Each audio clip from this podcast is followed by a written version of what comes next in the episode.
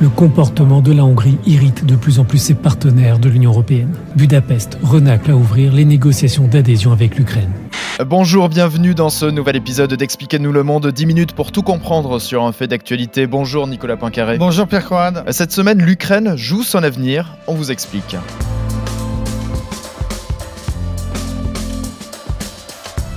L'Ukraine est en difficulté sur le terrain militaire, en difficulté aussi sur le plan euh, diplomatique. Les 27 membres de l'Union européenne doivent décider de l'ouverture des négociations en vue de son adhésion. Les discussions sont déjà engagées, elles sont si houleuses, difficiles, qu'elles se transforment en véritable bras de fer avec au centre des débats la Hongrie de Viktor Orban. Trois bonnes raisons d'écouter ce podcast avec toi Nicolas.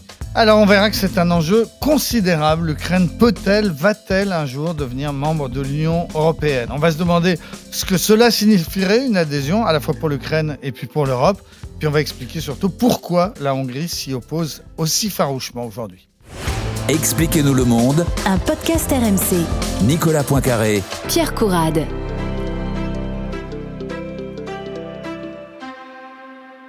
L'Europe doit-elle accueillir l'Ukraine en son sein? C'est à cette question euh, que doivent répondre les 27 membres de l'Union européenne ces jours-ci. Oui, et c'est une question euh, vertigineuse. Hmm. L'Ukraine deviendrait le 28e État membre de l'Europe. Ce serait le plus grand géographiquement, ce serait le, le cinquième en termes de population avec 40 millions d'habitants. Ce serait aussi un des pays les plus pauvres, dix fois plus pauvres que l'Allemagne ou la France par exemple, ce qui hmm. signifierait que, eh bien, que, que ce pays monopoliserait une grande partie des, des subventions. C'est aussi une agriculture très très puissante qui fait peur à ses voisins, qui concurrencerait tous les autres agriculteurs européens. Mais surtout, surtout et avant tout, l'adhésion de, l'Ukraine, eh bien, Aujourd'hui, en tout cas, ce serait l'entrée en Europe d'un pays en guerre, mmh. en guerre avec la, Russie. Et on comprend donc que tout cela pose beaucoup, beaucoup de questions. C'est vraiment l'avenir du continent euh, dont il est question aujourd'hui. Ouais, et pourtant, euh, les négociations ont déjà commencé pour une adhésion euh, de l'Ukraine dans, l'Union européenne avec tous ces, ces, problèmes que tu viens d'énumérer. ça en est où? Alors, dès l'invasion de, de l'Ukraine par la Russie en février 2022, le président Zelensky avait aussitôt fait acte de candidature c'était une sorte d'appel au secours. Et l'Europe avait répondu très vite, puisque en quatre mois seulement, euh, ce qui est extrêmement rapide, eh bien, elle avait euh, accepté d'accorder à l'Ukraine le statut de candidat officiel à l'entrée à, l'Union. Il y a des, pays, notamment dans, les Balkans, qui ont attendu beaucoup, beaucoup plus hmm. longtemps avant d'obtenir ce, statut de candidat officiel. Le mois dernier, la Commission de, de Bruxelles a recommandé que l'on passe maintenant à l'étape suivante, c'est-à-dire l'ouverture des négociations d'adhésion. Et c'est cela que, les 27 euh, devaient ou doivent valider au cours de ce sommet à, Bruxelles cette semaine. sauf que rien n'est moins sûr. Hein. Oui, parce qu'il faut l'unanimité des 27 pour ouvrir ces négociations. Et il y a un pays donc, qui s'y oppose formellement, c'est la Hongrie de, de Viktor Orban. Hmm. Officiellement, le Premier ministre hongrois s'oppose à l'ouverture des négociations pour défendre une petite minorité hongroise qui vit en Ukraine, plus précisément en Transcarpathie. C'est une sorte de confetti de, de, de l'ancien empire euh, austro-hongrois. C'est un petit territoire qui avait été récupéré par l'URSS en 1945, qui avait été intégré à l'Ukraine. En 2015, les Ukrainiens ont remis en cause l'enseignement en langue hongroise, c'est-à-dire en, magyar, dans cette région. Et puis ils sont revenus en arrière depuis sous la pression internationale, mais pas assez selon les Hongrois. Ce conflit linguistique, c'est donc le prétexte mm. avancé aujourd'hui par, par Viktor Orban, même si on sait que la vraie raison, ce n'est pas ça. La vraie raison, c'est que le, dirigeant populiste est le meilleur allié de Vladimir Poutine en Europe et que l'adhésion de l'Ukraine à l'Europe, c'est vraiment le pire cauchemar de, de, Vladimir Poutine. C'est intéressant d'ailleurs de voir que tout ce qui se passe en ce moment, la guerre en Ukraine, a commencé euh, en 2014 justement sur des questions de, volonté d'adhésion à l'Europe. À l'époque, c'était un traité de rapprochement de, mm. l'Europe et sur des questions linguistiques, parce que mm. ce qui avait mis le feu dans le Donbass, c'était déjà euh, l'interdiction de l'enseignement en russe. Donc aujourd'hui, ben, Victor Orban, euh, dix ans après, mm. revient sur cette histoire et part d'un petit conflit linguistique pour s'opposer au rapprochement de l'Ukraine avec l'Europe. et quelles sont les, options sur la table du, Conseil européen? Alors, euh, si, si Viktor Orban va, jusqu'au bout, eh bien, on pourrait euh, constater tout simplement euh, l'échec, ne pas décider l'ouverture des négociations. Parce qu'il faut l'unanimité, on le rappelle. Hein. Voilà, il faut l'unanimité. Si, si jusqu'au bout Viktor Orban s'y oppose, il n'y aura pas d'ouverture des, négociations, mhm. ce qui, pour l'Ukraine, serait vraiment un drame, hein, puisqu'on vient de le dire, depuis 2014, ils, ils se tournent vers l'Europe en, mm. demandant à être accueillis. Depuis 2022, ils sont candidats officiellement. Et, là, ce serait effectivement un, recul. Donc, on va discuter avec Victor Orban, sans doute essayer de le faire changer d'avis. On peut aussi reculer pour mieux sauter. C'est sans doute l'hypothèse la plus mm. vraisemblable. C'est-à-dire qu'on repousserait le débat au, mois de mars prochain. Et puis, on peut peut-être essayer de faire changer Victor Orban en lui promettant euh, quelque chose en échange. Parce que Victor Orban, lui, il souhaite l'ouverture de, de, l'Europe à plusieurs pays balkaniques, comme la Serbie, le Monténégro, l'Albanie, euh, mhm.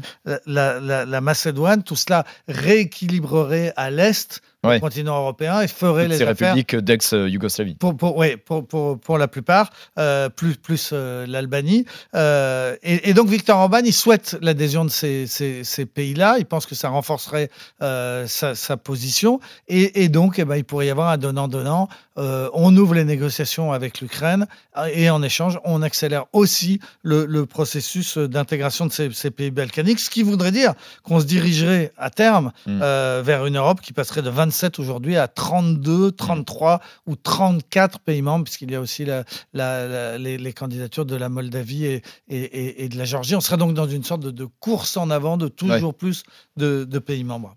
Ouais, mais c'est pas pour demain. Alors, ah alors c'est sûrement pas pour demain, euh, puisque bon, l'Ukraine au début de la guerre avait espéré, avait plaidé pour une procédure euh, spéciale, une hmm. procédure express qui serait due euh, à, l'urgence de la situation, mais cette procédure, ça n'existe tout simplement pas. Les modalités d'adhésion à l'Union européenne, elles sont très très longues. Il y a 35 chapitres qu'il faut examiner un par un pour vérifier si le candidat respecte tous les critères européens en matière de corruption, en matière économique, en matière de d'institutions démocratique, tout ça est, très très long. Euh, les Ukrainiens et les autres candidats euh, des Balkans dont, on vient de parler continuent à espérer une adhésion autour de l'année 2030, mais, mais, mais euh, en réalité, ce sera forcément beaucoup plus long. Clément Beaune, mm. lorsqu'il était ministre des Affaires européennes, avait parlé d'une procédure qui peut durer jusqu'à 15 ou 20 ans. Les, les, Turcs en savent quelque chose. Eux, ils ont négocié pendant 20 ans. Ils ont même fini par renoncer tellement c'était long et tellement ils, constataient la, la, mauvaise volonté européenne. Et puis, alors, ce qu'il ne faut pas oublier, c'est que, quelle que soit la durée de ces négociations, donc interminables, à la fin, il faut un vote à l'unanimité. Et, donc, il faudra 28, 29, 30 pays qui seraient d'accord pour accueillir la Moldavie, pour accueillir l'Ukraine, pour accueillir euh,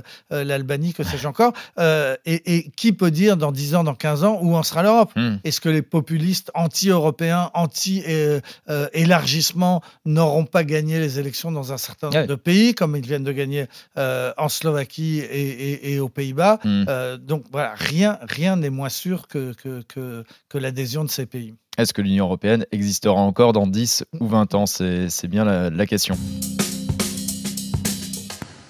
Au-delà donc de, ces discussions sur l'adhésion de l'Ukraine dans, l'Union européenne qui peuvent prendre du temps mais qui peuvent s'arrêter dans, les tout prochains jours, euh, l'Ukraine est aussi en difficulté sur d'autres plans, on l'a dit euh, militaire, mais aussi euh, diplomatique, non seulement avec l'Union européenne, mais aussi avec les États-Unis. Oui, et, l'Ukraine a des soucis financiers puisque au, cours de ce même sommet européen à Bruxelles cette semaine, eh bien, on doit étudier une aide financière de 50 milliards d'euros, ce, mmh. ce qui est énorme et là encore, la Hongrie s'y oppose et menace d'exercer une sorte de, droit de veto. Alors, pour contourner ce blocage, il va falloir faire preuve d'imagination. Sans doute, on va, on, va, euh, on va transformer cette aide financière en un prêt, parce, mhm. que, parce que dans ce cas-là, si c'est un prêt, bah, l'unanimité des, des, 27 n'est pas euh, requise. Donc, mhm. problème financier pour débloquer cette aide euh, européenne. Et puis, exactement la même chose aux, États-Unis, où, où, les républicains sont en train de bloquer le financement de l'aide militaire américaine. Et ça, c'est vraiment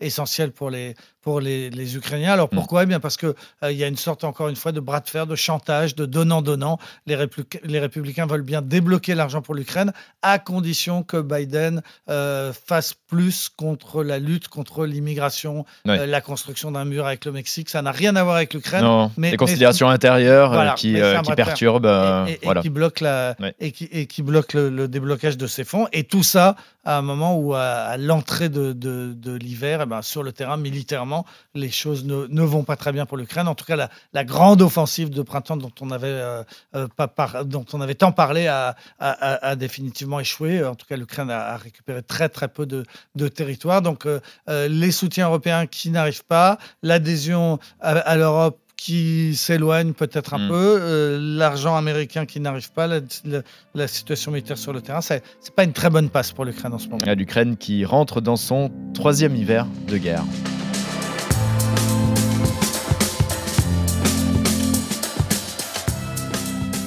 C'est la fin de cet épisode. Merci de nous avoir suivis. Si vous avez aimé, n'hésitez pas à en parler autour de vous et à vous abonner. Nous sommes présents sur le site et l'appli RMC. À la semaine prochaine, Nicolas. À la semaine prochaine, Pierre. Retrouvez Nicolas Poincaré dans Apolline Matin. Tous les jours à 6h20 et 7h50 sur RMC.